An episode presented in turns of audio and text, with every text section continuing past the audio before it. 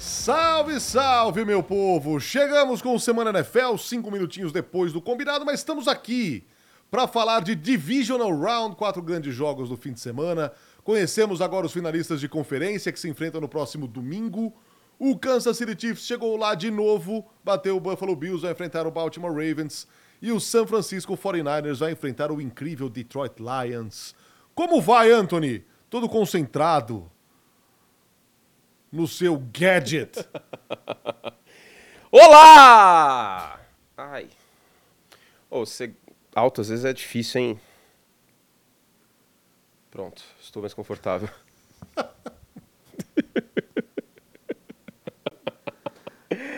Ai, tô cansado, cara. Você não tá cansado pra cacete também? Tô.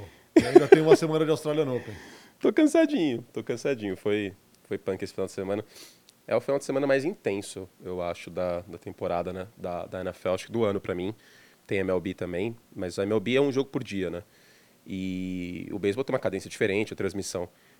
Essa semifinal de conferência, duas transmissões, uma sábado, um domingo, mas o Ligue Hoje, podcast, é, é cansativo, mas vale a pena demais, né, cara? Porque a gente tem ótimas histórias para contar. Estamos quebrando recordes de audiência aqui. Eu me sinto Gugu Liberato em 99, soltando rojão de ibope de audiência. Só falta o Liminha aqui. Ah, tinha que ter o Liminha no nosso chat pra, pra animar a, a galera. A gente vai contratar o Liminha para fazer esse, esse papel. Mas começando de novo, agradecendo. É, antes de começar a live, tinha 500 pessoas esperando. Assim, uma coisa que nem nos meus maiores sonhos eu podia Muito legal. imaginar que a gente ia receber esse Realmente, carinho. realmente, de verdade, realmente. obrigado. Foi a gente tomou junto essa decisão, né? Eu, você, a nossa equipe de fazer o podcast aqui ah, ao vivo. A gente está o quê? No terceiro ano do Semana NFL? Segundo ou terceiro? Terceiro. Terceiro, né? Terceiro. A gente está no terceiro ano do Semana NFL, a gente fazia antes só em podcast. Inclusive, fica o convite para quem ah, ainda não está inscrito nos agregadores, né, para ouvir também o programa, ou se quiser reouvir, reassistir, mas por áudio, né, reouvir.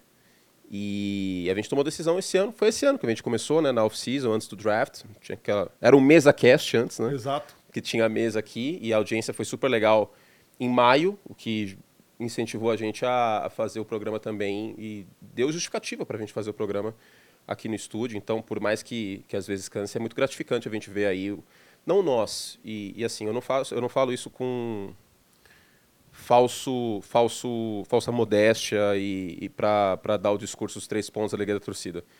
É que desde que eu me conheço por gente, eu sei que o futebol americano é um esporte que quando você conhece, você se apaixona de uma maneira que não tem como voltar mais.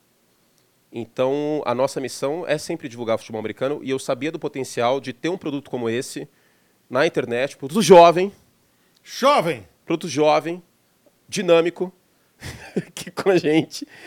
E, e eu sabia que ia dar muito certo. Então, eu queria agradecer também a nossa produção, o pessoal do, do Hub, o Cadu, que está com a gente aqui sempre, Chiorino, nosso pessoal da produção dos esportes americanos também, o Diego, que faz os, cortes muitas vezes, o Puskas, que também já ajudou.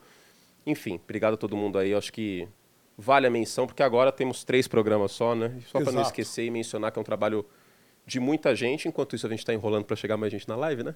Mas é um trabalho de muita gente. Claro que a gente está na frente das câmeras, mas é um trabalho de, de muita gente envolvida. É muito gratificante a gente ver o futebol americano batendo de frente com o futebol nos rankings e tudo mais. Muitíssimo obrigado, gente, de coração. Obrigado aí pela companhia todas as segundas ou terças-feiras. Ainda teve isso, né? aqui as semanas de NFL. Ainda teve exato. uma grade meio Silvio Santos, que mudava para terça e voltava para É de, segunda. acordo, é de acordo com a liga, né, cara? Não, podemos Não deixar de como. fora. Não tem como.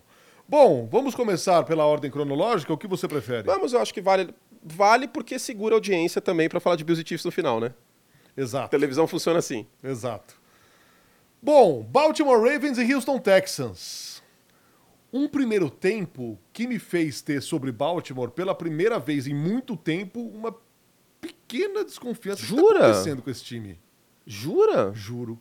Juro porque eu achei que, assim como eu achei que São Francisco 49ers e Packers fosse um jogo bem mais tranquilo para São Francisco, eu achei que esse aqui fosse um jogo bem mais tranquilo. Eu- Acabou sendo no segundo tempo. Se Mas o Fairbairn acerta... 10 a 10 me chamou a atenção. É, se o Fairbairn acerta o field goal, talvez eu ficaria um pouco mais com essa impressão.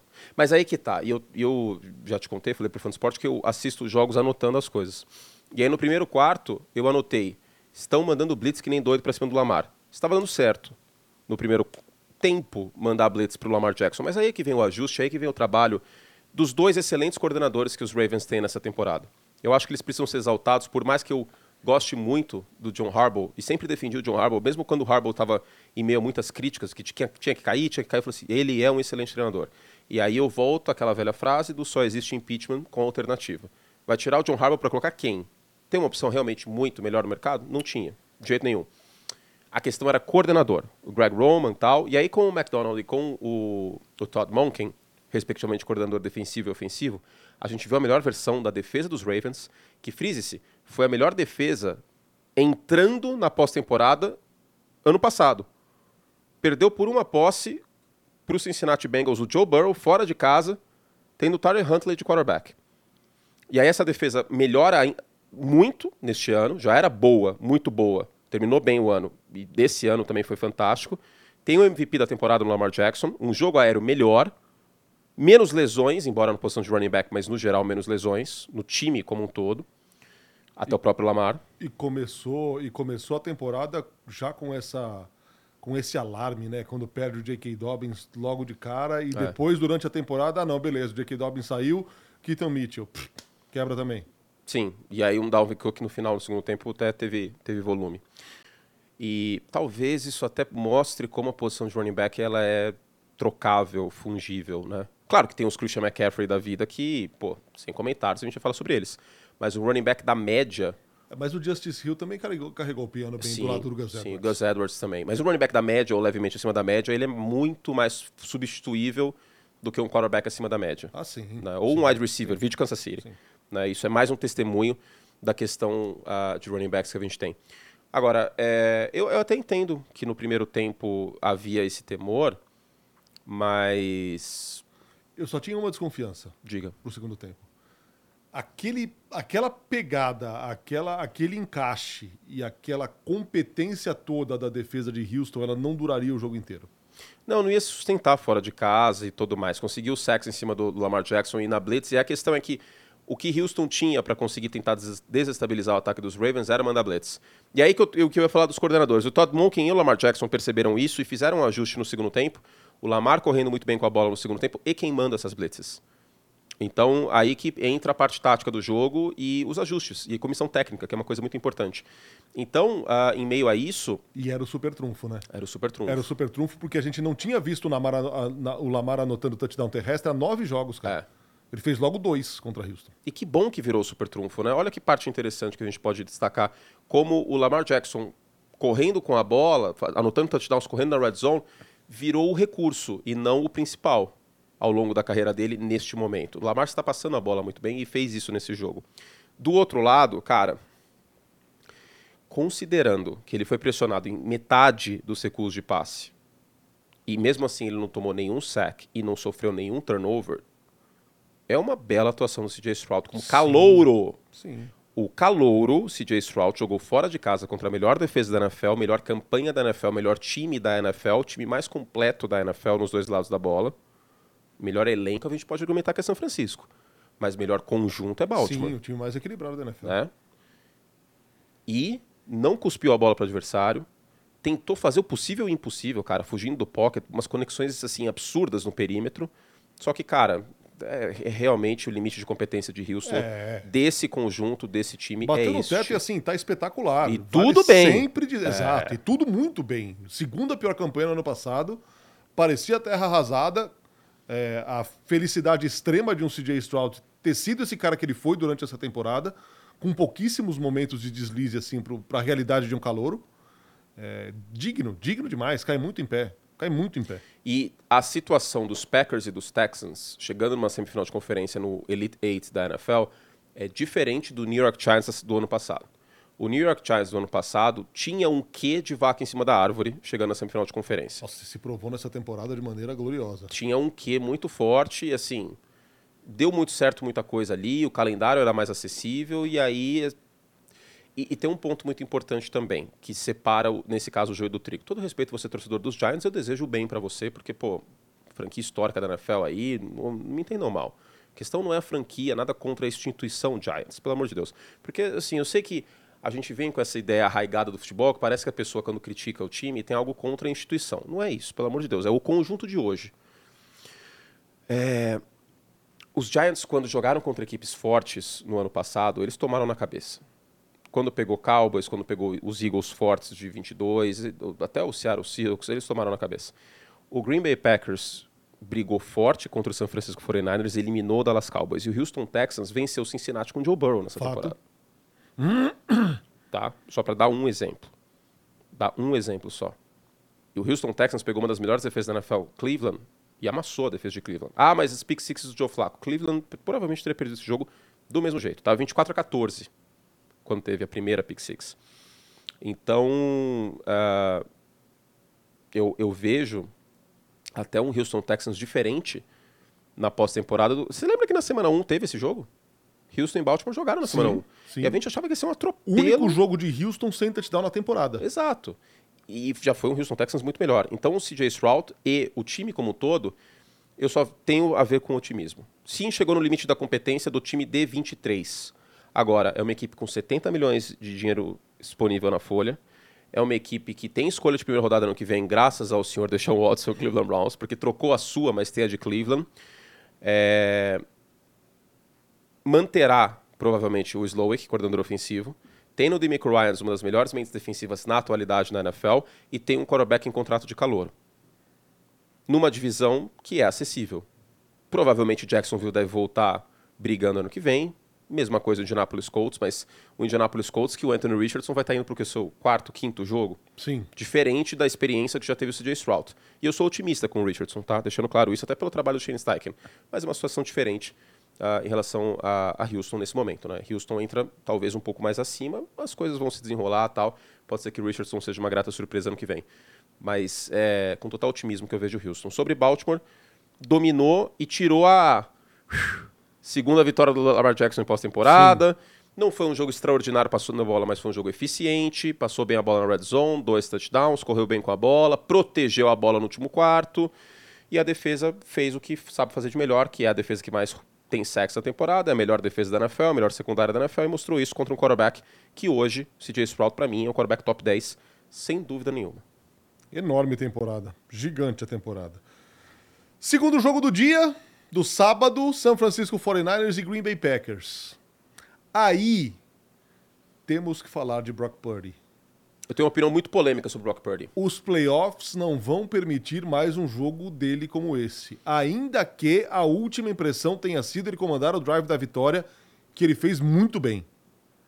Mas durante todo o jogo, cara, não foi legal.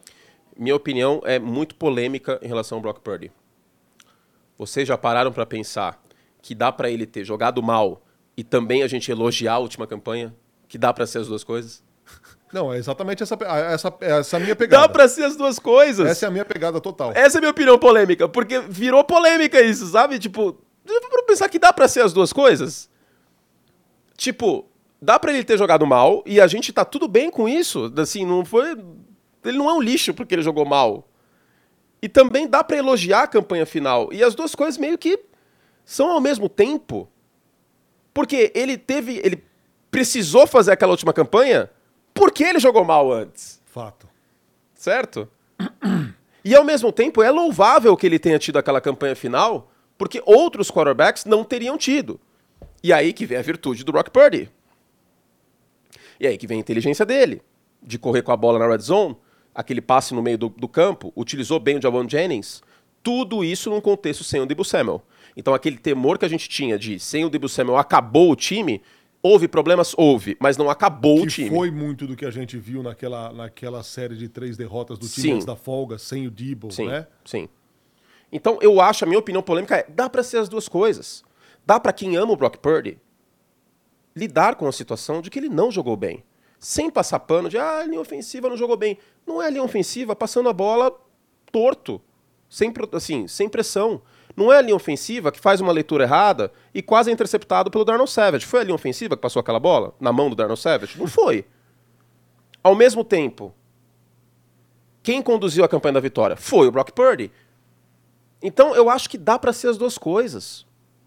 Não precisamos, a gente vive num mundo tão polarizado hoje que parece que tem que ser sempre uma coisa ou outra coisa. É, o meio termo existe. E que, assim, um é esporte legal. tão complexo como esse não tem o meio termo. E eu acho que tem que ter o meio termo. Da mesma forma que o Jordan Love foi completamente inconsequente e desinteligente, como a Gianni usou numa decisão de, de um jogador lá, que, o Trent Williams empurrando, jogador dos Packers. Mas ao mesmo tempo eu tenho que elogiar o que o Jordan Love fez por boa parte da partida. Entendeu? Sim. Claro que pesa. Tá, claro que pesa, mas situações Brock Purdy e Jordan Love nesse jogo completamente diferentes do Tua Tagovailoa e do Dak Prescott na primeira semana. Entende? E, e o curioso é que, é que tanto o Jordan Love e quanto o Baker Mayfield tomaram decisões completamente equivocadas num momento crucial do jogo e que É, o acabaram Baker daqui a pouco a gente o fala. jogo. Sim, define o jogo. Tem um peso maior, a gente não vai negar isso. É lógico que tem um peso maior. Agora, eu vou te dar um outro exemplo de as duas coisas. As pessoas precisam ver mais chaves, lembra, Chiquinho? As duas coisas. Eu adoro essa cena. Trevor Lawrence contra o, o, o Los Angeles Chargers ano passado. Foi o mesmo caso. Pegou-se o festival de turnovers, para quem queria criticar o, o- o Trevor Lawrence, usava só o festival de turnovers. E quem queria endeusar o Trevor Lawrence, nossa, que virada maravilhosa. É, mas ele só precisou fazer essa virada maravilhosa porque ele achou que o Asante Samuel Jr. estava jogando por Jacksonville. Entende? Então, eu te juro que é- essa é a minha visão, que dá para ser as duas coisas. E que não, o Brock Purdy não é o melhor jogador de São Francisco. Não. Ele não é. não é o quarterback mais brilhante, mas ele é um cara que Mas vai ele é levar bom. esse time. Ele é bom. E ele é bom. Ele é bom. E vamos dizer, E ele, só que não precisa sempre ser o melhor. tem que lembrar uma coisa. O espaço amostral dele é de dois anos. Um ano e meio. Também não são duas isso. temporadas completas. Também tem isso. E eu uso isso até como argumento para talvez passar um pouquinhozinho de pano pro Tua Tagovailoa, porque era a primeira partida de pós-temporada dele. Um tiquinho. É que o contraste com o Jordan Love e com o CJ Stroud ficou horrível, né? E que o Tua na temporada regular também é complicado. Mas tem Eu que acho ser que é considerado questão de isso. atitude, cara. É a atitude que ele teve, uma atitude No final, de bons quarterbacks ganham jogos. É. Ele ganhou o jogo. ele ganhou o jogo. Ele ganhou o jogo no Eu sempre drive. digo que a vitória de quarterback é uma, uma estatística que, que eu não é que eu não gosto dessa estatística, eu gosto, E essa história- contextualizada. isso que você falou aí do Tua Tagovailoa vale para um negócio que você me falou é, via WhatsApp. Olha lá, revelando nossas Vou, conversas. vou revelar conversas internas. E, e é muito verdade. Era muito capaz de, no último drive que teve o Brock Purdy, o Jimmy Garoppolo Ah, fazer o Baker certeza. Mayfield, com certeza isso ia acontecer. fazer o Jordan Love. Com experiência. Com certeza. É uma questão de certeza. atitude, Com- velho. Ah, isso É aconteceu os- contra os Rams, lembra? Isso literalmente aconteceu. É atitude, então, eu cara. acho que dá pra gente elogiar o Brock Purdy ao mesmo tempo da gente criticar o que precisa ser criticado, entendeu? Eu acho que dá pra ter esse equilíbrio. Só que o Brock Purdy hoje, existem as duas figuras, e elas podem se encontrar no Super Bowl. As duas figuras mais polarizantes da NFL hoje, disparado, é Lamar Jackson e Brock Purdy. Não existe meio termo em Lamar Jackson e Brock Purdy. Josh não Allen, existe. Você não acha? O Josh Allen também. Mas eu acho que Brock Purdy e Lamar Jackson é mais. O Lamar É. Jackson, o Lamar Jackson, ou ele é um running back, ou ele é o melhor quarterback do mundo. Não existe meio termo. O Brock Purdy, ou ele é horrível uma farsa carregado pelo time, e ele é o Zé Mané que, que tá com os Vingadores, que nem falaram aí em rede social, ou ele é o Joe Montana, que o pessoal do The Athletic lá, o David Lombardi, falou, falou, meu Deus do céu, de onde o cara tirou um negócio desse? Calma aí, pô. Dá pra ser, assim, um equilíbrio. Dá, dá. Dá pra ser um equilíbrio. A gente tem que sair um pouco dessa. Eu vou te dar um exemplo de equilíbrio. O Matthew Stafford é um quarterback de elite hoje? Pra mim, não.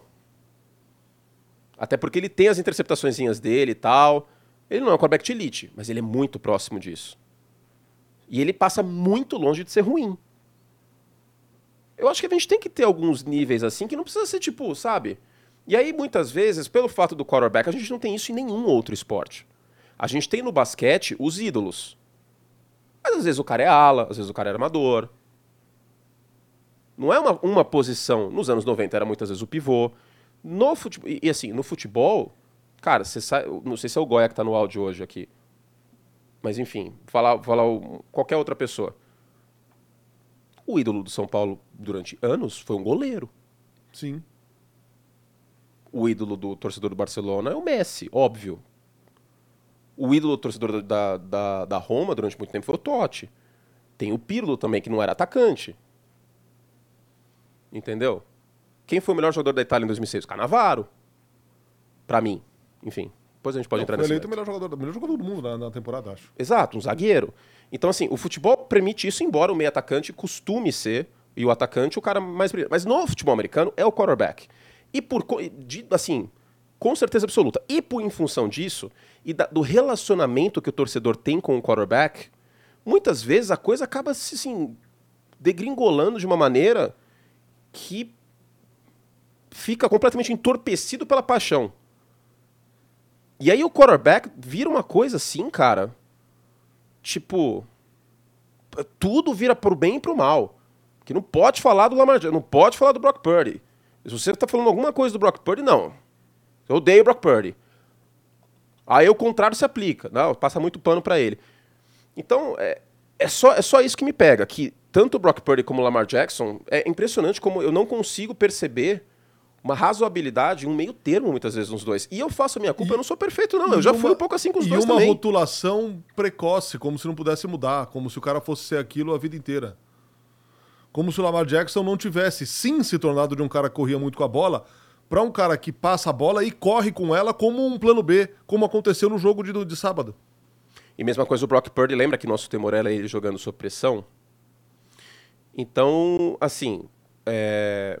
tem uma coisa que eu, que eu fui aprendendo com o tempo, e como eu disse, eu não sou perfeito, e eu sou perfeccionista, mas eu não sou perfeito, é complicado. Mas o futebol americano ele nos humilha muito, porque ele é um esporte que ele muda muito rápido. Nessa temporada aqui ele bateu muito na nossa cara, especialmente. E assim, é, é um esporte, Narda, até pelo volume de jogadores por time, por evoluções táticas e tudo mais, se você não acompanha ele da, da mesma maneira intensa que ele é jogado, cara, você perde o fio da meada.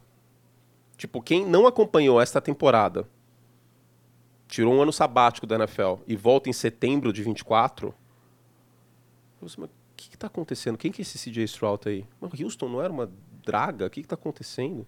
Não, peraí, mas o Justin Herbert voltou machucado. Pera, o que tá acontecendo? Ah, tá, os Bears continuam complicados. Tá, isso aí não mudou. É, tá. O Bill Belichick saiu? Tipo, cara, quem diria que o Bill Belichick... Lions. Cara, o Bill Belichick cair no final do ano. Eu lembro de ter conversas com amigos de tipo, o que, que precisa acontecer para cair? Eu te falei isso aí semana passada no programa. 4-13 de campanha. Aí todos nós demos risada. Ah, 4-13 já é demais, né? E foi lá que aconteceu, tá ligado? Tipo, Jacksonville Jaguars fora da pós-temporada, umas coisas assim muito loucas. Então é um esporte que humilha muito a gente. Ele, assim, dá tapa na nossa cara semana após semana. Tá. E é gostoso. É, é gostoso. Aí bate que eu gosto. É gostoso. é gostoso, cara, porque você nunca. Eu, eu gosto muito de me sentir, nesse, nesse caso, é, intelectualmente desafiado. E, cara, eu nunca vou conseguir me sentir pleno. Eu nunca vou achar. Nunca, tenho certeza absoluta disso, cara.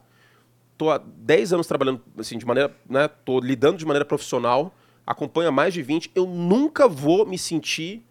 Putz, agora eu sei tudo. Sobre a NFL, nunca, cara. Nunca. Eu já me questionei várias vezes neste ano de tipo, o que, que eu tô fazendo da minha vida? O que está acontecendo com esse negócio? Coisas que eu acredito não acontecem. Coisas que eu Total. acredito que parece Não, que eu sou louco na redação. nisso, cara. Aí eu viro e falo uma coisa na redação, parece que eu sou louco. Tipo, Rock 1 é melhor que Rock 4. E aí acontece. Essa, cara, é, é muito apaixonante. Nossa, a NFL é muito apaixonante, cara. Pode ser. E, e assim. É um, é um esporte que a gente não tem um bicampeão há 20 anos. Pode ser que a gente tenha. Mas pra ter, é um alien jogando. É, cara, Da- O final do programa a gente vai falar sobre isso. É. Patrick Mahomes precisa ser estudado, velho. Precisa. Ser, é uma coisa. realmente precisa. Cara, é uma coisa que realmente. O pacto ali em Kansas City é um negócio muito forte. Você lem lembra, eu falei assim, mano, você consegue descartar o Kansas City Chiefs do Super Bowl? Aí Eu você falou, é, tá feio. Eu, falei, descartei. cara. eu falei, cara, o Patrick Mahomes começa do zero esse campeonato. Se deixar chegar esse maluco, lascou. Agora, pra terminar, Brock Purdy. Daqui a pouco a gente fala sobre Mahomes. Daqui a pouco a gente fala sobre Allen. Já somos 1.800, hein? Muito obrigado, meu povo. Qual Uma é vez mais. da- Deixa aí o seu like. Da paçoca mesmo? 2,600? 2.300, não foi semana passada? Ah, sei lá. Também a gente não tá aqui pra recordes, a gente tá aqui pra ser feliz e se divertir. Eu, eu tô no modo. Vamos rir. Eu só quero dar risada agora, nem me estresso mais. eu quero dar risada, ir na redação, falar besteira. Eu tô afim de dar risada só. Sendo profissional e trabalhando e estudando pros negócios, claro, mas eu quero, eu quero me divertir. Eu estou agora como Baker Mayfield, quero me divertir. Quero. O Alexandre de Lucena deu a, ver, deu a verdadeira aqui agora. Hum. Vamos falar a verdade. Vocês não entendem nada de NFL. Um torce pros Dolphins, outro pro Bears e outro pro Packers. Pro Packers? Quem é torce pro Packers? Acho que ele tá falando de mim. Não, Nardini não é Packers, não. Cara- não mas, mas realmente, Dolphins e Bears. É, mas, mas isso que é Mas legal, isso aí, cara. mas sabe o que que é isso isso é aí? legal. Quanta gente não tá aí feliz da vida com o Detroit Lions? Porque, Sim. cara, aprendeu a gostar de Detroit, sei lá por quê, mas aprendeu. E olha o que o time fez em dois anos. Que decisão equivocada que eu e Paulo Antunes fomos tomar na nossa vida, né, cara? Mas enfim. É. Ai, meu Deus do céu. É que as pessoas não ouvem fora do ar o que vocês falam, cara, porque é tão engraçado, cara. O que? A gente, a gente pistola É, com esses times? É, os lamentos, assim. É um negócio exagerado e engraçado. Mas é, é- mas é de, do fundo da alma, né? É um negócio. mas essa é a prova é que a gente. sofrido, cara. é Mas essa é a sofrido. prova que a gente é profissional, cara, que a gente consegue mais, separar, porque a gente tem Gustavo que descarregar. Hoffman, lá do outro lado do mundo, lá na Espanha, ontem deve tá, ele deve estar muito possuído até agora com o Buffalo Bills, cara. Segura a audiência, Fernando. Não, vou segurar. Segura a audiência. Era só um, é só um parêntese aqui. Tem que falar sobre aí. os Packers só brevemente. Que a gente falou do Brock Purdy, mas vamos falar sobre os Packers. É outro que cai em pé, muito em pé. Meu único medo é que isso tudo vai sustentar o Joe Barry como coordenador defensivo dos Packers para a próxima temporada. Não vai. Ah, vai. Não vai. Vai, você vai, pode escrever que vai. Não é possível. E eu, eu não acho que é uma, é uma vitória de pirro nesse caso, essa classificação, essa ida até a semifinal de conferência. É uma vitória que traz uma derrota que, pra mim, é, é a manutenção do Joe Barry. Eu acho, pelo menos, tá? Porque sim, foram três jogos bons pra terminar a temporada, mas também já houve tantos jogos ruins essa defesa, cara. Então, assim, é... sei lá, viu? Eu, eu tenho minha preocupação, porque eu acho que os Packers poderiam mais, e agora, com isso tudo, provavelmente o Matt LaFleur vai manter o Joe Barry, Não é que eu, eu acho um atraso de Não vida. é possível. Eu acho um atraso de vida. E eu sei que tem muitos torcedores dos Packers assistindo que concordam comigo. É muito, mas muito. E tem um outro ponto também. O Jordan Love vai ganhar dinheiro, hein? Ah, vai. Dessa folha aí vai de pagamento. Vai. Começa a ter rumores. E isso também é. Ó, tô aqui de novo, mas surgiu o gancho. Esse é outro problema que vai se abater sobre o Buffalo Bills. Uhul! Porque o contratinho do Josh Allen pra temporada que vem, ele triplica, cara. Nunca diga nunca, mas que a janela de Super Bowl dos Bills vai ficar mais estreita, ela vai. Vai. Vai. E digo mais, o Buffalo Bills não vai para os playoffs ano que vem. Tô brincando, calma, calma.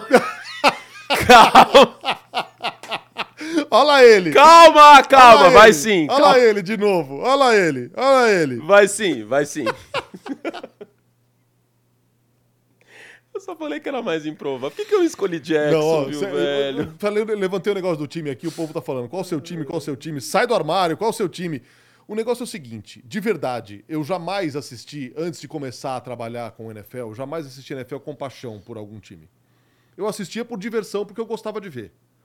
Desde que eu fui a Kansas City, e eu não vou dizer que eu sofro vendo o Kansas City jogar, eu não, não, não fico puto quando perde, que nem vocês ficam quando perde o Bears, quando fica o Dolphins. É que vocês não veem os bastidores, cara. É, então, Como a gente não. tem que ser profissional no ar, e, e- e diga-se, frise-se, eu não vou falar por mim. O Paulo Antunes é muito profissional com os Dolphins no ar. Muito.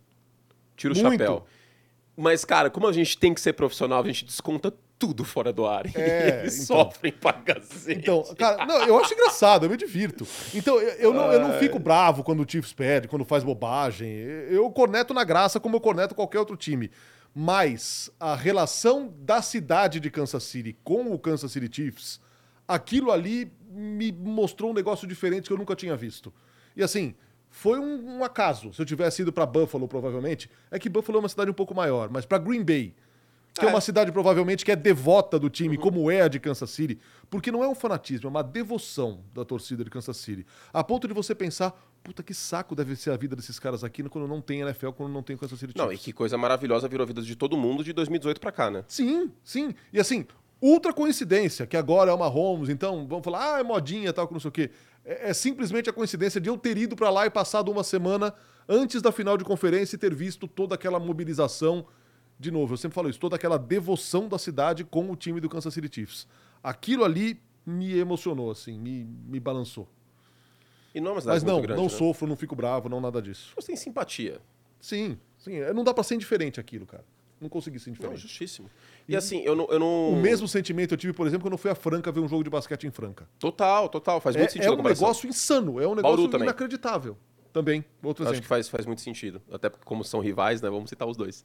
Mas eu te entendo, porque não, não vou chegar a torcer para os dois times, e até faz sentido porque são dois rivais, mas pelo fato de ter coberto a final de conferência em São Francisco e em Seattle, o quê? O Rodrigo Lopes fala que o Narda já sofre pelo Boston Celtics, já basta de sofrimento. Olha, isso, isso me tira um pouco a saúde, cara. É, isso aí tira mesmo. É o. Jalen Brown é o cara que me tira a saúde. É verdade. Bom, seguimos, vai. É seguimos aqui com a, com a NFL.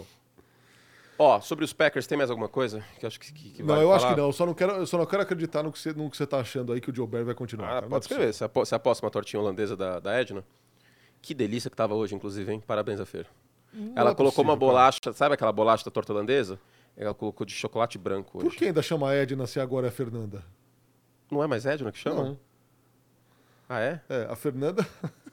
Mudou o name um ca- right. Tem um café aqui que ele era uma filial de um café que tinha numa rua aqui perto. Ah, Esse café original, cujo nome era Café da Edna, fechou. E a Fernanda, que era gerente da Edna, continuou aqui dentro. então, é Então tipo, é é tipo Edna. o Heinz Field que virou Acrisure Stadium. A gente tá revelando tantas coisas internas hoje, né, cara? Não, mas ainda mas a gente não pode revelar nem 10%. É o que o Murici fala, vocês não sabem nem 5% do que acontece. Os outros vestiário. 90%, graças a Deus, não serão revelados. Ah, e o Alexandre de Moraes fala aqui que, que ele. que- audiência no STF, hein? Caramba, Xandão. Semana NFL chegou no STF, cara. Ele fala que o torcedor do Packers que ele citou é o, é o Gui. É o Gui, verdade. O Gui é O Gui- o Gui, é o Gui. Packers. Verdade. É verdade, o Gay Packers. Bom, passando pro domingo, Tampa Bay Buccaneers e Detroit Lions. Dois times que ninguém esperou que estivessem no Divisional Round. Ah, não, calma aí. Detroit era imaginável. No Divisional? É, tá, não. Division- Divisional aí já O começa a Detroit, surpresa. Detroit no Ok. começo da temporada era o meu candidato à surpresa. Mas eu não imaginava que fosse tão longe. Quem foi meu candidato surpresa? Eu não lembro. Não lembro também. Buffalo Bills. ai, ai. É... Putz, eu não lembro quem foi meu candidato surpresa. Se alguém lembrar aí. Mas enfim. Mas Detroit brigava pela divisão, Narda. Tampa, eu nunca. Eu reconheço que eu nunca coloquei Tampa brigando pela divisão. Porque qual que era a minha análise? O Baker Mayfield sem jogo terrestre em Cleveland era uma tragédia quando ele não tinha amparo do jogo terrestre, nas partidas que o jogo terrestre não lhe ajudava. E o que, que a gente tinha em Tampa? O pior jogo terrestre da NFL na temporada passada. Continuou tendo o pior jogo terrestre da NFL. Nesse último jogo até teve seus momentos Rashad White e tal, mas continuou sendo o pior jogo terrestre da NFL. Eu esperava que fosse uma tragédia o Baker, que ele ia ter um monte de interceptação, que ia ser o pior Baker. Até porque a linha ofensiva de Tampa não é aquela linha ofensiva do título com o Brady também, né? Eu acho que a coisa pesa pra ele. Se você olhar os números, 350 jardas, 3 touchdowns. Aí você olha duas interceptações, sendo que a última foi aquela interceptação. É, a primeira eu nem Aí, coloco na cara, conta dele, mas a segunda foi horrorosa, né? A segunda foi horrorosa. E vai de encontro naquela tendência de que o Baker Mayfield tem talento, mas ele é inconsistente. Ele faz um jogaço contra a Filadélfia, embora em profundidade ele tenha tido só um passo completo, que foi aquele TD. Que vem a Blitz, ele solta a bola. E ele estava muito bem, ele vinha de uma campanha fantástica, né? Convertendo quarta descida, procurando o Mike Evans muito bem, mas são as duas faces da moeda. Eu acho que o Baker Mayfield é um franchise quarterback. Pode ser o menos potente dos franchise quarterbacks da liga? Pode ser, por conta do seu histórico de lesão e por conta da, da inconsistência. Mas eu acho que Tampa tem no Baker Mayfield um quarterback muito competente para ganhar a divisão. Tem que renovar ele, né? Para ganhar o Super Bowl, aí você vai precisar de uma sequência. Você pagaria? Se eu sou Tampa, eu pagaria. Pagaria? Pagaria. Qual é a alternativa? Kyle Trask? É, esse que é o problema, né? Você cara? acabou de ganhar a divisão. Existe alguma perspectiva de algum outro time roubar essa divisão de Tampa? Depende do quarterback com o Bill Belichick, se ele for para Atlanta Falcons. Mas são muito cis por enquanto, né? Eu renovaria com o Baker, mas um contrato amigável. Um contrato a lá de Garoppolo em São Francisco, que me permita sair caso o Baker Mayfield estrague tudo ou se machuque. Mas, na minha visão, Tampa precisaria renovar com ele. E tem o Mike Evans também, que a gente precisa saber e entender como que vai ficar isso aí. Mas é isso. O problema do Baker é inconsistência, porque ele tem talento, cara. Aquela campanha que ele conduz para deixar o jogo em oito pontos, porque ah, mas o Analytics fala que você tem que ir para dois pontos. Irmão, mas eu amo matemática, eu amo Analytics, mas, pô, cara, é um jogo fora de casa, é em Detroit, sabe? 14 pontos, faz o básico, meu. Você quer fazer os dois pontos na segunda campanha? Eu entendo mais. Te juro que eu entendo mais, Narda. É justo. Eu entendo mais. É justo. Putz, a gente não quer ir pra prorrogação aqui, mas aí você não consegue a conversão e já fica aquele, sabe, aquele mar de lamentação de nossa, agora a gente tem que ter um touchdown em dois minutos e ainda converter os dois pontos, sabe? Não era melhor ter ido pro chute? Aí você acho que você tira um pouco do emocional, do peso emocional da campanha posterior. É, faz sentido. Faz sentido. Sabe, é como se você tivesse um problema para resolver. Você tem que ir no cartório na quarta-feira, já pensando que na sexta-feira você tem que resolver um outro pepino maior. Aí você com aquele problema na sexta-feira na sua cabeça, você já fica de mau humor na quarta. Tipo, tem, aí no cartório, na fila do cartório, já tá pé da vida. Você, nossa, sexta-feira tem aquele outro BO para resolver. Sabe? É... Eu, eu não concordo. Não concordo. Eu sou muito pro Analytics, muito, muito mesmo. Sou apaixonado no Next Gen Stats, mas eu não concordo nisso. E você sabe, pô, tem várias quartas descidas que eu sou super ok. De aquela quarta descida dos Packers, super concordei. O jogo tava 3 a 0 Se você converte com o Brock Purdy jogando mal do jeito que jogou o primeiro tempo, sem o Debo Samuel, deixa o jogo 10 a 0 depois, talvez fosse outro jogo. É óbvio, é necessário o contexto. Né? Entendeu? Agora, você ir para dois pontos, 14 pontos atrás, aí eu acho que é uma pressão a mais, sabe? É uma pressão a mais. Deixa para depois isso aí. Se fosse 15 pontos de diferença, aí eu acho que tem que ir. Aí eu acho que tem que ir. Mas 14 naquele caso, aí eu não concordo.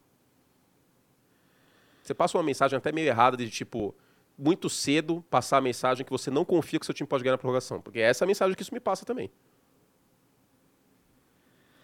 Sobre os Lions. O nosso Gofão fez um bom jogo, hein? E sem muita ajuda do jogo terrestre. Que história espetacular dos Lions. Eu até escrevi um negócio no, no Instagram sobre o Brad Holmes. General Manager o General do time. Manager. É. Um cara que passou de um funcionário de uma locadora de automóvel para o estagiário de relações públicas no Atlanta Hawks. Depois foi ser estagiário de relações públicas é, no Los Angeles, no St. Louis Rams. Entrou no time na, entrou, ele queria ficar mais perto do futebol. Começou a começou no cargo mais baixo do scout do time e foi subindo, subindo, subindo, virou diretor de scout e os Lions foram buscá-lo nos Rams por causa disso. Por quê? Ele draftou Todd Gurley, draftou Jared Goff, ele draftou Aaron Donald, ele draftou Cooper Cup. E o Aaron Donald foi uma escolha de meio de draft, tá? É o melhor Exato. defensor do século, e, o Aaron assim, Donald. Tem outros vários reaches dele aí espetaculares. E a segunda rodada de Detroit neste ano, eu tenho minhas críticas ainda, sim, tenho ao Jamir Gibbs. Pelo valor. Porque ele poderia ter sido escolhido depois. Então, e assim, Mas eu tenho um elogio ao Sam Laporta na segunda rodada, que foi o melhor Tyrant calor. E o Brian Branch também, o também. melhor safety, que era, já era o melhor safety e foi escolhido na segunda rodada. Se você inverte o draft do Detroit Lions, o Jamir Gibbs na segunda rodada, o Brian Branch como na escolha do. Ainda assim, você falou quatro Seria nomes, maravilhoso. Quatro calouros que foram protagonistas de Detroit na temporada. E eles fizeram o máximo da, da, da, da troca do, do Stafford, né? Que era muito importante. Quando o Brad Holmes chegou, ele chegou durante a campanha de zero vitória e dez derrotas e um empate em 2021. O time termina aquela temporada com três vitórias, se é, não me engano. É. 3, 13 e 1. É isso mesmo. Se eu não estou enganado. É isso mesmo. E o primeiro movimento do cara é mandar embora o Matthew Stafford e trazer o Jared Goff, que ele tinha draftado dele no, também. nos Rams. É. E, e, assim, parecia que o Jared Goff ia ser um tampão, um futuro reserva na NFL. Eu imaginava que o Jared Goff ia ter o mesmo futuro de outros tampões que a gente viu, assim, na liga. Eu imaginava que, o, que, que o Goff ia ter o futuro do Bridgewater. Sabe? Porque ele foi tão chutado pelos Rams sem cerimônia. É. Entende? Porque você coloca um rótulo na testa do cara que ele não é o suficiente. Porque foi isso que aconteceu. Total. Total. Foi isso que aconteceu. E, e aí também entra o 880. No não é o suficiente, parece que ele é horrível. Ele não é horrível. O Goff não é brilhante.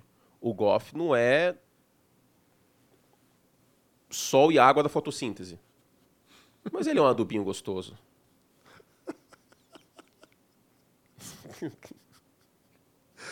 Atenção para a frase. O Goff é um adubinho gostoso.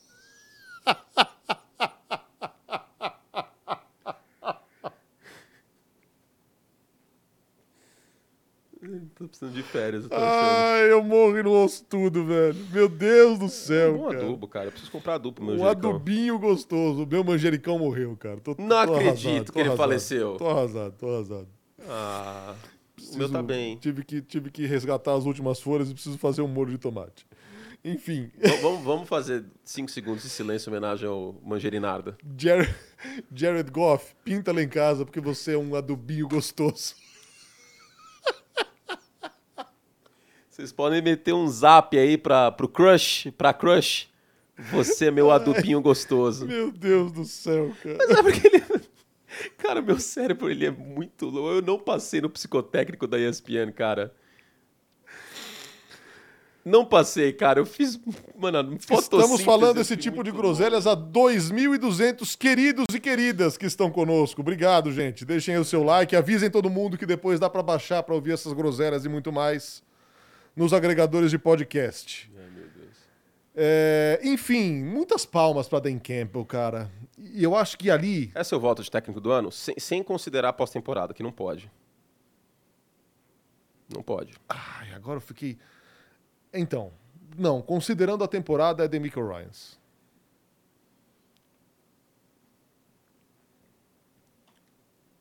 Eu Mas ainda que ele, fico com ele merece, ele merece uma enorme menção honrosa. E sabe um negócio muito legal? Hum. É, voltando ao, ao Brad Holmes, e, e eu fiz o post muito por isso, porque a comemoração dele depois da vitória no Wild Card é um negócio que você vê tão emocional para um cara num cargo tão estratégico. Para quem não viu, depois dá uma olhada lá no Instagram, Fenarda. Tem o vídeo dele no elevador, logo depois da vitória, é, comemorando, gritando, mas assim, é um grito que vem da alma, cara. É, é pura paixão. E o Dan Campbell é isso também. A gente viu o Dan Campbell chorar algumas vezes durante a temporada, em Puta, a entrevistas. quantidade de do cafeína tipo. que esse homem tem no corpo, cara. Cara, Você já viu quanto café ele bebe de manhã? espetacular.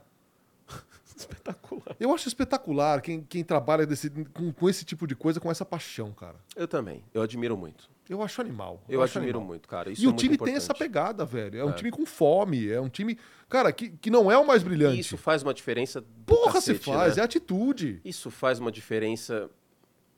Eu dei o exemplo do Bill Belichick semana passada, mas o, com o Dan Campbell, o Dallas Cowboys já teria chegado a uma final de conferência.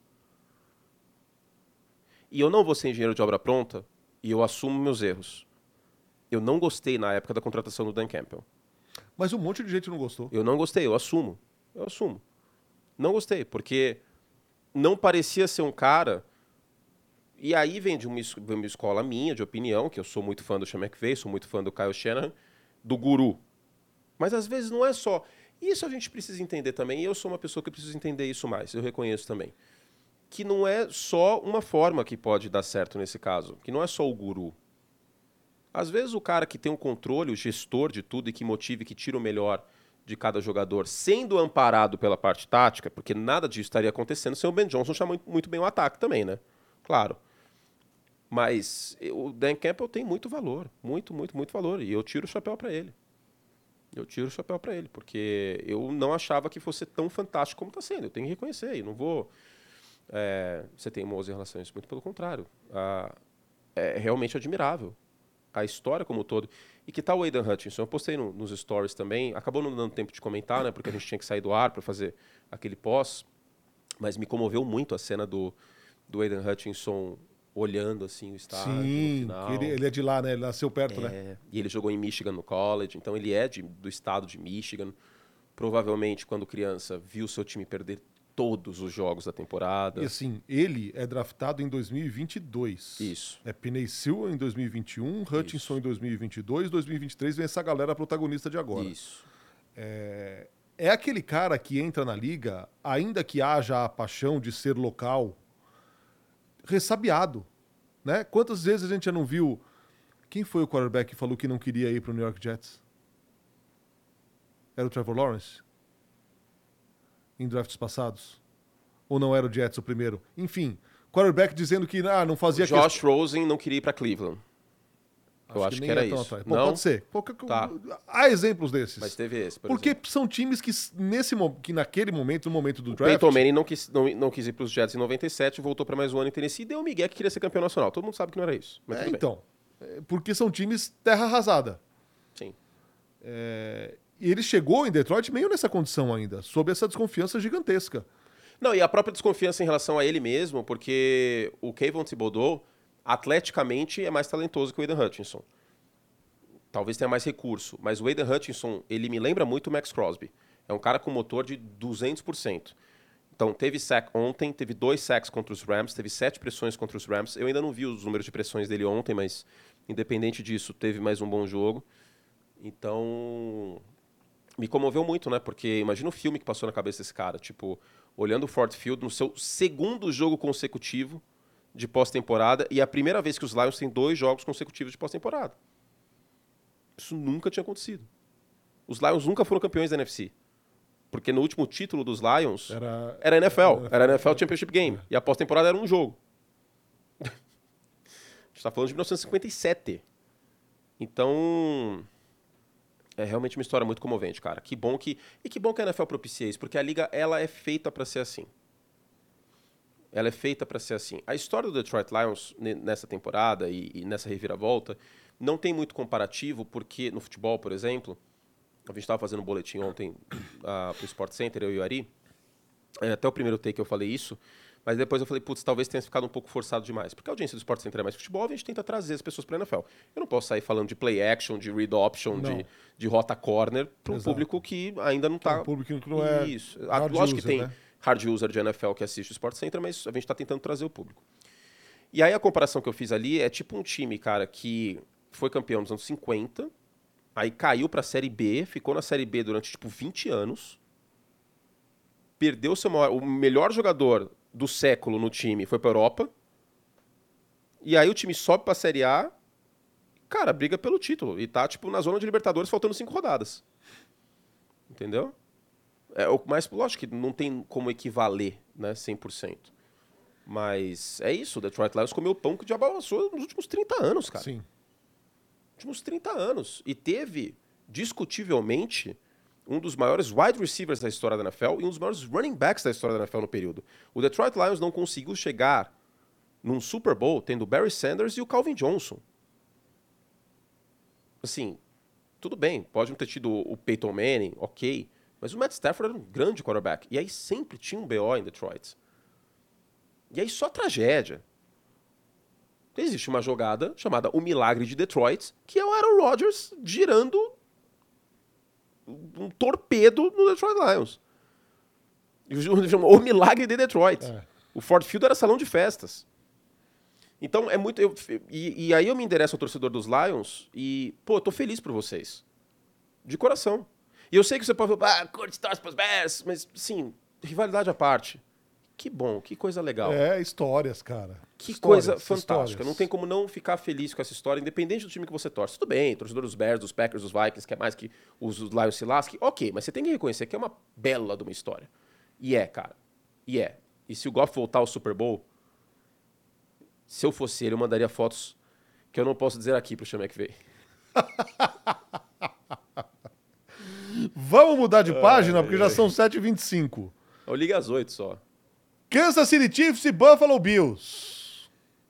Jogo que aconteceu um pouco de tudo logo no começo, né? Começo de jogo já tem um fumble.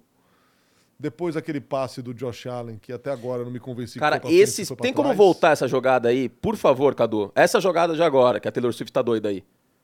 Não, antes. É uma jogada antes. É um screen. Cara, é, parece tão simples, mas tão simples.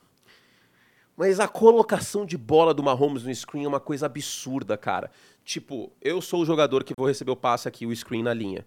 Tipo, ele coloca a bola aqui para o jogador já receber, embalado e ganhar jarda. Tem jogador, tem quarterback no screen que joga a bola aqui, que joga a bola ali, não joga lá na casa do cacete. O Mahomes é tão alien, tão ET, que o cara coloca a bola. Acho que não foi essa, acho que não tá no Ilustra, acho que eu confundi. Desculpa, Cadu, pode deixar, pode soltar. Mas ele coloca a bola. Eu, eu sei que parece uma coisa tão simples que eu estou falando, mas é justamente nesses pequenos detalhes que a gente vê o quarterback absurdo. E esse passe do Josh Allen, cara? Não, foi um deleite ver os dois jogarem ontem. Cara, esse passe do Josh Allen, eu queria muito poder falar todos os palavrões do mundo aqui, porque assim, nossa, cara. Foi um deleite ver esses caras jogarem ontem. Putz. Esse passe do Josh Allen aí, o Kansas City vai pressionar ele com três. Tá todo mundo recuado, velho. Ele coloca a bola. Ele acha, ele acha como. uma janela desse tamanho e bota a bola, cara. Aham. Impressionante. E uma coisa que fez diferença nesse jogo é que o Mahomes, em profundidade, ele conseguiu boas conexões. Cara, Kansas City não teve drops ontem. 3 de 3 para mais de 20 Teve o jardas. Michael Hardman, mas eu falei Não, pro mas Kurt. aí- Aí, aí você é o quer im- muito. aí é o Sem imposto. drop É, e não. sem fumble, Não, você tá como. querendo muito. Aí não tem como. Aí não tem como. Agora, teve drop de, de Buffalo, né? Quem diria? Teve. Quem diria? E aí, vamos lá. É, O menor dos culpados aqui é o Josh Allen. Total. É o menor dos culpados. Total. Você pode falar, você pode argumentar que o Josh Allen, no histórico, não ontem, mas no histórico, não está sendo decisivo em finais de jogos? Eu até aceito. Como não foi contra a Filadélfia neste ano? Tudo bem, eu aceito. Não vou concordar 100%, mas eu aceito. Agora, colocar a culpa da derrota no melhor jogador do Buffalo Bills disparado em campo ontem, aí eu não aceito. Aí eu vou ser bem estrito. Desculpa, mas o Buffalo Bills só está recebendo esse jogo como seed 2 da AFC porque ele tem o Josh Allen. Sem dúvida. Esse time, se não tivesse um quarterback de elite, Sem teria dúvida. colapsado. Teria colapsado. Outra coisa, para o bem e para o mal, elogiei muito o Joe Brady como coordenador. Agora, por que que não correu mais com o Josh Allen na última campanha, sendo que o Willie Gay estava machucado e era o Willie Gay o responsável tenho, por parar eu tenho ele? vários poréns, embora o Joe Brady tenha mudado completamente a história do Buffalo Bills na temporada e a diretoria tenha acordado a tempo de. De mandar o Ken Dorsey embora, Exato, que exato. foi o que mudou. O que mudou a temporada dos Bills foi isso, tá? Exatamente. Quando eu fiz a profecia de Nostradamus, era o Ken Dorsey. Meu salvo conduto, pelo amor de Deus. Agora, o. Ontem o Joe Brady não foi bem na última campanha. Não, e eu achei uma coisa durante Não foi, jogo, eu não acho que foi até, bem. Eu até comentei, comentei isso com o Paulo, ele não, não concordou muito durante a, a transmissão, e, e nem é meu papel aqui é, bancar o comentarista, meter o bedelho e meter a azeitona nessa empada. Mas Hum. eu achei que durante o jogo, e isso foi acontecer, se não me engano, só no quarto quarto, desapareceram os recebedores. Desapareceram principalmente os tight ends, cara. De Buffalo. O Kincaid foi receber. Mas o Knox, Recebeu dois o Knox passes. ficou baleado no jogo. Não ficou? Não, ele jogo, tava jogando no final do Ele jogo. não, ele não chegou a machucar durante o jogo? Eu tô doido? Não, eu, eu não lembro disso, não. Não, eu confundi com o linebacker, desculpa. Eu não lembro desculpa. disso, Não, não. não, era, não teve. Cara, o Dawson Knox recebeu uma bola no jogo ah, não, eu inteiro. confundi. O Dalton Kincaid, acho que quatro. E estamos falando de um cara que foi protagonista. Ok, estava funcionando o jogo terrestre Minha de crítica. Buffalo com o James Cook no primeiro tempo. Mas parou de funcionar no segundo. Parou de funcionar Ah. no segundo. Com os Chiefs, porque qual era o meu temor ali? Eu virei no zap, não foi pra você que estava na transmissão, eu não atormento o Nardini quando ele tá na transmissão, né? Porque ele tá focado lá no jogo. É... Meu temor era o seguinte, eu virei e falei, agora eu não lembro pra quem que eu falei isso aí. Cara, Kansas City tá jogando com dois safes no fundo do campo e tá tomando um monte de jardas terrestres. Eles vão continuar sangrando desse jeito? Que decisão, que escolha de Sofia tensa. Pode falar palavrão aqui, Cadu? Eu vou, policiar e perdem- Disney, e mas perdem o Spy F3 ainda. pontinhos. Sim, o, e o, perdem o. Gay. Aí eu olhei e falei assim, cacete, os caras vão sangrar o jogo inteiro pro jogo terrestre. Só que ao mesmo tempo, que escolha difícil, né? Porque o, o Spanuolo, ele não quer tomar o passe em profundidade e essa defesa marcou com dois safes no fundo do campo a temporada inteira. Esse é o feijão com arroz da defesa do Spanuolo. É isso ou cover zero. Só que você não vai deixar cover zero porque não tem ninguém no fundo do campo patrulhando o fundo. Você não vai jogar cover zero contra o Josh Allen, você não é louco. É louco. Né? Aí eu falei, putz, cara, que decisão difícil. Aí eu olhei assim, eu falei, cara, se o front de Kansas City não começar a jogar pra cacete contra o jogo terrestre no segundo tempo, eles vão sangrar até perder esse jogo. E quase aconteceu isso, né? Porque Buffalo teve a campanha final pra ganhar a partida. Teve. Mas o jogo terrestre foi contido pelo front dos Chiefs. E aí eu tiro o chapéu para o Spanuolo e para essa defesa, porque ao mesmo tempo conseguiu tirar o passe em profundidade pelo posicionamento e pelo desempenho do, do front, conseguiu tirar o jogo terrestre. E aí eu, eu entro na- no fio da meada de não procurar culpados tão somente. O fake punt do Sean McDermott foi completamente aloprado? Foi. Bizarro. Nenhuma justificativa para fazer aquilo numa quarta para seis. Você quer meter o louco para quarta para seis no seu campo de defesa? Você tem o Josh Allen. Você não vai fazer um fake punch. Mas você imagina que história seria se, o, se aquele fake punch é convertido? Você viu quem era? Lamar Hamlin. Damar Hamlin, velho. Mas, Narda, precisava dessa agressividade Não. nesse naipe. Se é o Tampa Bay Buccaneers fazendo isso contra o Detroit Lions, eu entendo. E eram Se é o cinco Green Bay jardas, Packers fazendo isso contra o San Francisco 49ers, eu entendo. Eram cinco jardas, curte. Era muita coisa. Se é o Houston Texans fazendo isso contra o Baltimore Ravens, se é um franco atirador, eu entendo. Mas é o Buffalo Bills com quarterback de elite jogando em casa como seed 2 da IFC. Entendeu? É coisa demais pra você arriscar. É, entre aspas, credibilidade cacife demais pra você arriscar. Se é um franco atirador nos playoffs, jogando contra um time muito melhor, que aí você precisa meter o louco, vou te dar um outro exemplo. Detroit Lions na semana 1 fez um fake punch e deu certo. Mas é um Detroit Lions zebra por 7 pontos, que ninguém dava nada demais. Você, ah, tudo bem, terminou o ano bem, eliminou o Green Bay Packers e tal, papapá. Mas vamos ver quem é o Detroit Lions. Era um franco atirador naquele momento. Mas agora não. Agora você tem que ter grandes poderes, trazem grandes respons- responsabilidades. Você tem o Josh Allen, cara. Você quer meter esse louco no campo de defesa? Corre com o Josh Allen. E sim, o Josh Allen teve uma jogada que perdeu lá, o Stephon Diggs e tal, mas eu não vou colocar isso na conta do Josh Allen. Não vou. O que eu falo é, e eu não sou o maior fã do, Sean- do Sean McDermott. O que me pega é você ter a campanha para ganhar o jogo, e aí, de novo, foram chamadas conservadoras. Tem, você não pode dar uma chance para o Mahomes. Você tem que liquidar a fatura no campo de ataque. Aí chegou no campo de ataque, parece que o Buffalo Bills se contentou com o field goal. É, e o final de jogo foi nervoso, né? Porque os dois times começaram. Ali, Teve ali um entrou, eh, Se entrou o nervo. do Josh Allen mata o jogo, aí a gente pode falar que é o turnover boy. Aí tudo bem. Até caiu a live. Não, voltou. Aí tudo bem. Aí quem quiser descer além no Josh Allen pode descer. Mas não foi, o turno, não foi um turnover do Josh Allen que matou a partida. Se o argumento que o Brock Purdy conduziu para o chute da vitória do Moody e ele errou contra Cleveland é usado para justificar que não foi a culpa do Brock Purdy perder aquele jogo, por mais que ele não tenha jogado bem aquela partida, o mesmo argumento vale aqui. O Josh Allen fez o mínimo, que foi conduzir a campanha para pelo menos empatar o jogo. As chamadas, e a gente tem que tomar muito cuidado para a chamada não virar muleta. Porque eu tô vendo muito chamada virar muleta e linha ofensiva virar muleta. Tem que tomar cuidado para não virar super trunfo fórmula de Bhaskara. Tem que criticar a chamada quando elas são mal feitas. O Mike McDaniel, nosso querido Nerdola. caiu mesmo, ó. Caiu a live? Parece que caiu. A quem interessa nos calar? Deixa eu ver se caiu aqui. É que é muito conteúdo, né? Pesada demais essa live. O pessoal tá dizendo aqui, ó. Vou mandar um wish no Travou, chat. travou, travou. Mandei um wish. é muito pesada essa live, hein? Vou mandar um. Ah! Voltamos? Voltamos, voltamos, voltamos, voltamos.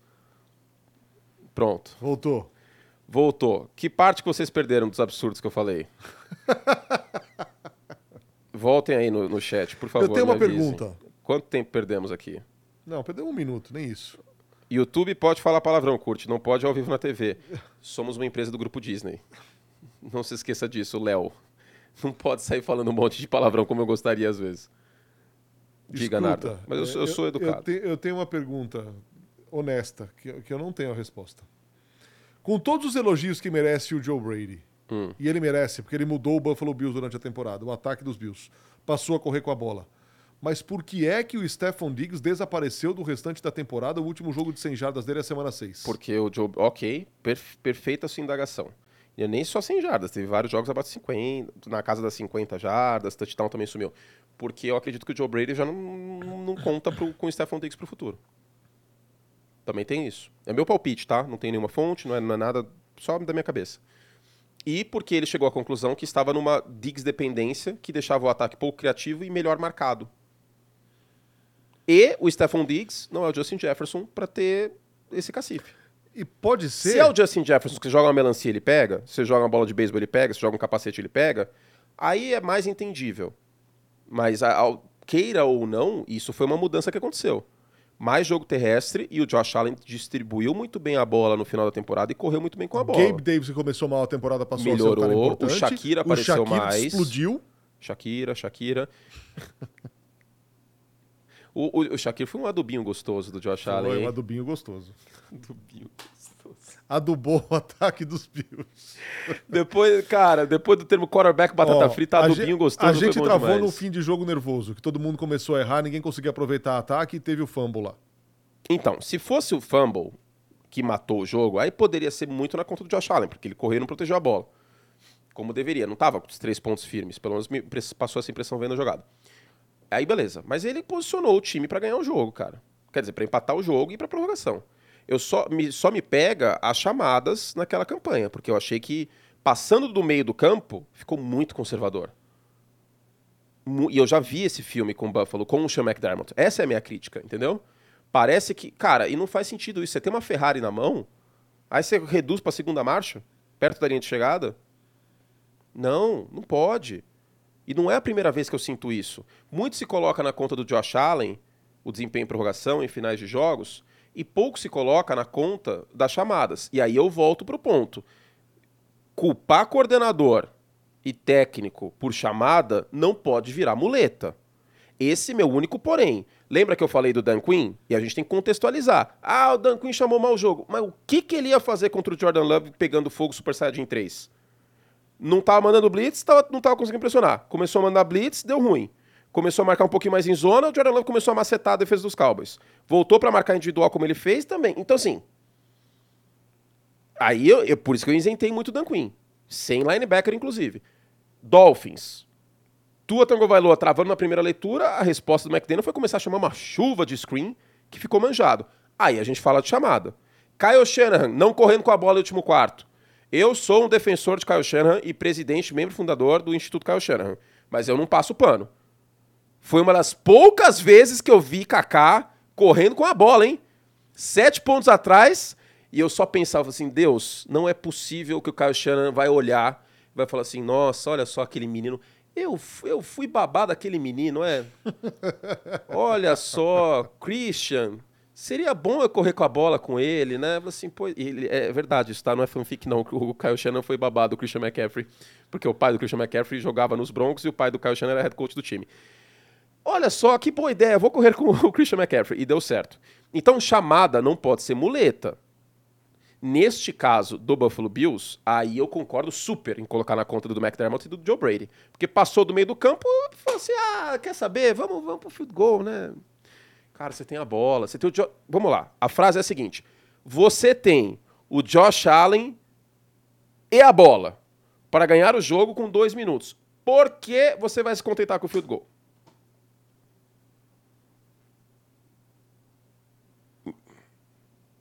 Porque essa é a impressão que me passou.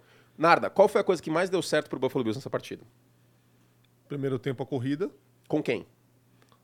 Com o James Cook. E o Josh Allen. Josh Allen também. E aí você Até para. O Johnson. E aí você para de correr com frequência com o Josh Allen no final do jogo? Por quê? Com o Willie Gay machucado. Com Kansas City tendo vulnerabilidade contra a corrida, como teve o ano inteiro. É uma defesa fantástica, mas as duas defesas são vulneráveis contra a corrida. oitava contra a corrida. E eu bati nessa tecla que o Buffalo Bills tem essa fragilidade.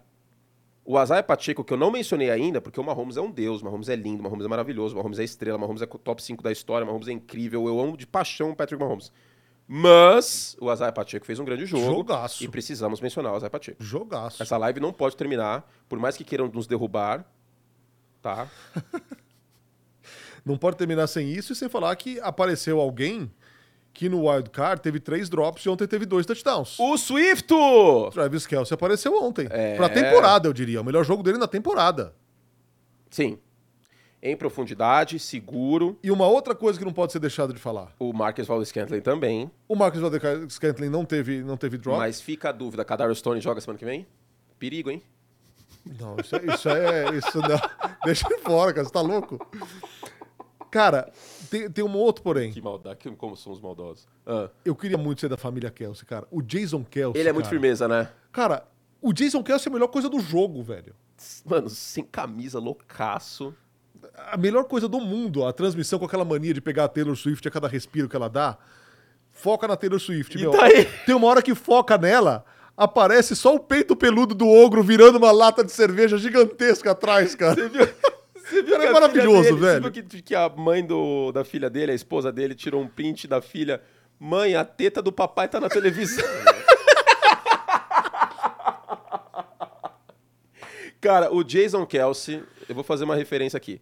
Se o Jason Kelsey não fez uma faculdade interior em São Paulo e era presidente de uma república, eu sou uma geladeira Não, duas maravilhoso, portas. cara. O Jason Kelsey é maravilhoso. Eu tenho certeza absoluta que o Jason Kelsey, em algum momento da vida, ele esteve aqui no interior de São Paulo e ele fez parte de alguma república, cara. Porque, mano, é, é a mesma cara. vibe. Não, as imagens do Jason Kelsey no jogo ontem são impagáveis. E já tem um recorte deles no podcast hoje, dos dois, pra variar, emocionados. E, de novo, eu tiro o chapéu pra quem se emociona. É, o Jason Kelsey falando que tava loucaço daquele jeito, que poderia ter sido o último jogo da carreira do irmão, o que é um forte indício de que o Travis Kelsey vai se aposentar. É... E aí Kansas City vai ter que se coçar. Você acha que isso não tá motivando o time também? Tô com isso na cabeça tem um tempo já pra falar. É o tipo de coisa que não vaza. Até porque se vazar vão negar. Mas eu não duvido que o. Gente, ele tem 34 anos, tá? A gente não pode esquecer que jogador de NFL não joga até os 40 se não for quarterback. Não, e a A declaração parte dele no meio da deles- temporada é muito simbólica, cara. Ela é muito forte. E ele caiu muito de produção durante o ano. Fez uma partida fantástica e vamos elogiar, claro. Mas. Cara, ele tem 34 anos, ele caiu de produção, ele caiu de, é, de velocidade, ele caiu de agilidade, ele teve drops que a gente não via ele ter, e aí talvez uma falta, uma falta de foco, até uma frustração. Né? Então, talvez isso possa motivar muito o Kansas City Chiefs. E digo mais. É claro que eh, essas coisas são fluidas, vamos ver qual São Francisco 49ers aparece, talvez um Detroit Lions embalado com o técnico que tem. Mas essa final da AFC aí, eu não vou cravar aqui que, que os Ravens ou os Chiefs já ganharam o Super Bowl, porque não é assim que funciona. Eu só vou dizer da seguinte maneira, até porque eu não vou descartar os times da NFC. Né? Mas quem vencer a final da AFC, esse duelo Lamar e Patrick Mahomes, cara, vai chegar muito grande, muito embalado pro Super Bowl. Por quê? E daqui a pouco eu falo da final da NFC pra gente fazer uma pré. Quanto tempo temos? Você tem pelas quadras hoje? Eu tenho pelas quadras às nove só. Tô preocupado com você. Não, tem. Tá, tem. Pra terminar, porque eu tenho que ir pro League. Às oito. O Lamar Jackson vai ser MVP pela segunda vez, ganhando seu terceiro jogo de pós-temporada contra o melhor quarterback em atividade, disparado, que é o Patrick Mahomes.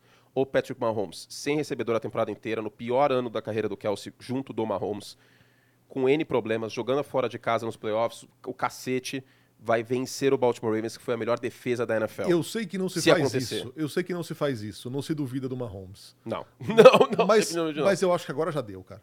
Não é possível. Não, não sei. Não é possível que vai ganhar de Baltimore, cara. Não sei, Não é possível. não sei. Não é possível. Baltimore é favorito. Antes que o torcedor dos Ravens venha com tochas na frente da ESPN. Sim, Baltimore é favorito. Porque tem melhor Sim, é defesa da favorito. NFL, o Lamar Jackson tá passando muito bem a É o time bola. mais equilibrado da NFL. Tem um baita treinador, tem dois excelentes coordenadores. O ambiente no estádio é fantástico, pouco dito, inclusive, tá?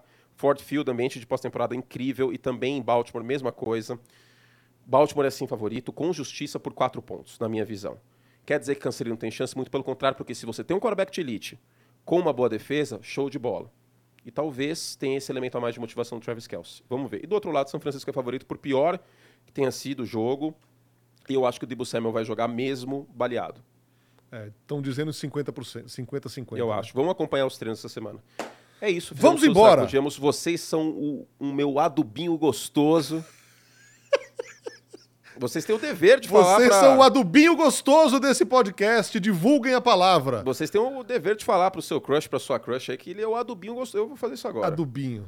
Vou fazer isso exatamente agora. Você vai falar pra Tainá que você é o adubinho gostoso? Vou falar. Meu Deus do céu.